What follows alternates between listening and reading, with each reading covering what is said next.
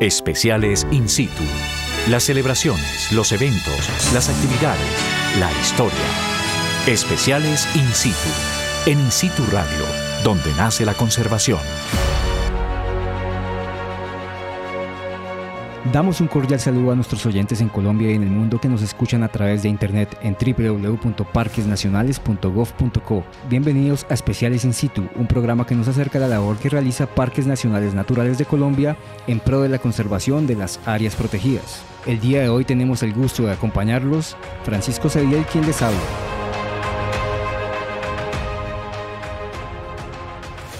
En esta oportunidad hablaremos sobre los logros y aprendizajes tras los seis años de la firma del Plan de Manejo del Parque Nacional Natural Catatumbo Barí.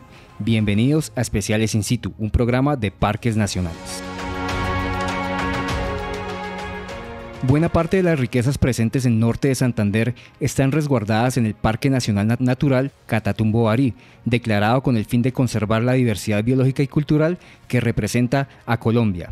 La conservación de esta área protegida ha sido un hito para nuestro país, ya que hace seis años la comunidad de Motilón Barí y Catalaura La Gabarra y Parques Nacionales Naturales de Colombia firmaron un plan de manejo para coordinar los procesos que se desarrollan para el uso y manejo de este territorio. Por ello, hemos invitado a Joselito Vargas, jefe del Parque Nacional, para que nos cuente cómo se ha desarrollado el ejercicio de gobernanza conjunta entre el Parque Nacional Natural Catatumbo Barí y las comunidades indígenas presentes en esta área. Joselito Vargas es licenciado en Educación Ambiental de la Universidad Santo Tomás y magíster en Manejo de Áreas Protegidas y Ordenamiento Territorial. Ha trabajado con parques nacionales por más de 30 años y actualmente se desempeña como jefe del Parque Nacional Natural Catatumbo Barí. Bienvenido nuevamente, jefe, acá a Especiales In Situ Radio. No, muchas gracias, Francisco. Un placer estar aquí en nuestra emisora de Parques Nacionales. Muchas gracias, jefe. Para iniciar, jefe, cuéntenos dónde está ubicado esta área protegida. Pues el Parque Nacional Natural se encuentra ubicado en la parte norte del departamento norte de Santander, en límites con la República Bolivariana de Venezuela. Tiene jurisdicción en cinco municipios, que es Tibú, El Tarra, Teorama, Convención y El Carmen. Eh, y además pues se traslapa con dos resguardos indígenas el resguardo Motilumbarí y el resguardo Catalaura La Gabarra. ¿Cuántas hectáreas tiene esta área protegida, Joselito? Tiene una extensión de 158 mil hectáreas. ¿Y por qué fue declarado este territorio como, como área protegida? Bueno, digamos que eh, eh, pues para nosotros es muy importante porque es un enclave de selva húmeda tropical y eso hace que eh, además asociado a esto tengamos los potenciales más altos de biodiversidad de los Andes del Norte. Y eh, pues tenemos eh, definidos unos valores objetos de conservación, pues principalmente asociado a, felinos, a, algunos mamíferos, oso de anteojos, danta, pero tenemos un tema de bienes y servicios ambientales muy importante porque en esta zona los ríos eh, un indicador es que los ríos navegables del nororiente colombiano los tenemos en la zona del Catatumbo, bien sea el río Catatumbo y el río de Oro. Además, asociado a esto tenemos todo un recurso hidrobiológico y un recurso pesquero muy alto que garantizan que las 25 comunidades que tenemos al interior del Parque Nacional también se nos vuelvan un valor objeto de una u otra manera de conservación. Es nuestra responsabilidad como parques eh, garantizar que haya biodiversidad y garantizando esa biodiversidad, las comunidades pueden hacer uso de los recursos y se garantiza su, subsistencia en el largo en el largo plazo. Es decir, se garantiza la pervivencia del pueblo en la región. Joselito, se cumplen este año seis años de la firma del plan de manejo del Parque Nacional Natural Catatumbo Barí. Cuéntenos qué es un plan de manejo y cómo fue el proceso para la firma de este acuerdo con los pueblos indígenas. Bueno, desde por allá, desde que se reglamenta el Sistema Nacional de Parques en, en el decreto 622 del 77, también se reglamenta que los parques deben tener su plan maestro, en este momento plan, plan de manejo. Eh, el plan de manejo es el instrumento que tienen las áreas protegidas sobre el cual orientamos todo un plan de acción y de gestión para adelantar las diferentes acciones de conservación. para el caso de Catatumbo, como pues, y para las áreas que tienen eh, territorios indígenas traslapados, pues eh, inicialmente se han dado unas discusiones con los pueblos indígenas sobre, primero, de quiénes son los territorios que tenemos en estas zonas. Y los pueblos indígenas pues tienen unos derechos por ser autoría especial y por ser originarios realmente son los, los dueños de estos territorios. Eh, parques como tal, lo que somos, somos una entidad eh, que constitucionalmente se nos ha encomendado la administración y el manejo. Entonces, eh, también en, en, el decreto ley 622 del 77 se habla de que los territorios indígenas y los parques nacionales son compatibles. Las dos figuras de hecho, pues tienen un carácter legal de que son imprescriptibles, inalienables, inembargables tanto los resguardos como los parques nacionales. Eh, ya teniendo esas dos figuras, lo que se hace es que, o lo que hemos desarrollado en el Catatumbo es que debe haber una figura que articule la coordinación conjunta y a eso le apostamos desde el Parque Nacional Catatumbo aquí con la tanto la autoridad ambiental que es Parques Nacionales y la autoridad pública podemos desarrollar las diferentes acciones de coordinación. Entonces, desde, de hecho, eh, con este pueblo indígena Parques avanzó eh, aproximadamente desde el 2000 en un acercamiento y en mejorar los relacionamientos porque cuando eh, sobre un, territorio indígena llega una institución a administrar, pues eso se generan todo un tipo de dinámicas, celos, dificultades, desconfianzas. Entonces, el pueblo barí entendió que Parques era una figura que les iba a ayudar a proteger esos territorios en el tiempo. Y desde ahí, pues, eh, en el 2007, pues, eh, se firma el primer régimen de manejo especial eh, en el sistema de parques de Colombia y se firmó entre el Parque Catatumbo y el pueblo indígena Barí. Este régimen, pues, era un poco tomar elementos del plan de manejo y elementos del plan de vida eh, del pueblo barí.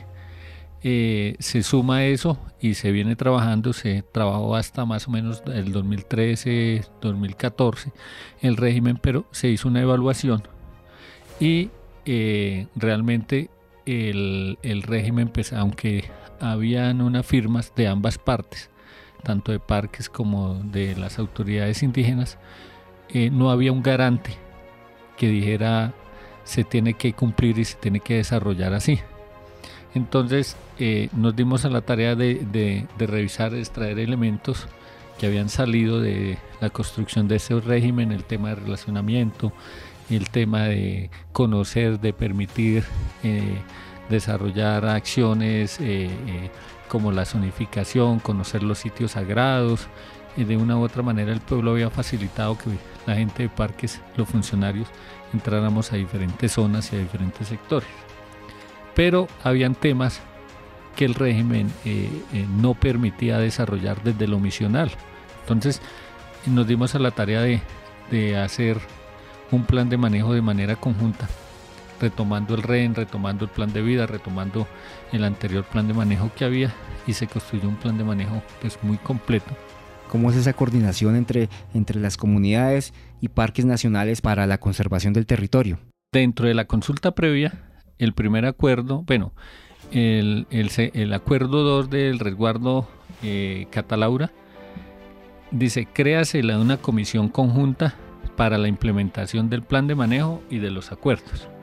Y el acuerdo 2 eh, del Motilón Barí dice exactamente, pero con el resguardo Motilón Barí. Entonces, cada comisión conjunta está conformada por tres miembros, eh, tres caciques y el representante legal de la autoridad pública.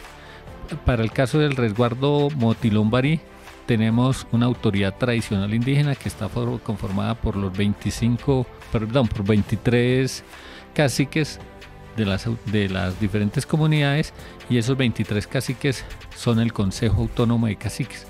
Ese Consejo Autónomo pone un representante legal que lo representa, pero es una autoridad tradicional indígena. Es la manera como administran el resguardo. Y en el cabildo en el resguardo Catalaura existe un cabildo gobernador. O sea, es un cabildo, un gobernador para tres comunidades, perdón, pues para dos porque una está ahí en el territorio, pero administrativamente se maneja con el otro resguardo. Entonces, dentro de la comisión conjunta se dice, están tres caciques y el representante legal. El del Motilón Barí, pues es el de la autoridad tradicional y el del Consejo Autónomo de Caciques y el de la Resguardo Catalaura es eh, tres, tres miembros, que son dos caciques porque hay dos comunidades, más un líder, más el representante legal que en este momento es el gobernador. Y digamos con ellos en espacios diferentes, porque pues digamos ellos tienen autonomía, no, aunque son el mismo pueblo, tienen autonomía los dos resguardos. Entonces son dos procesos diferenciados. Eh, y desde ahí hacemos toda la planeación en el marco de la coordinación. Durante estos seis años del plan de manejo, ¿cuáles considera usted que han sido los principales logros y de manera especial cuál ha sido el papel de las mujeres en este plan de manejo durante estos seis años? Con las mujeres hemos venido trabajando eh, una línea muy fuerte que es el tema de artesanías.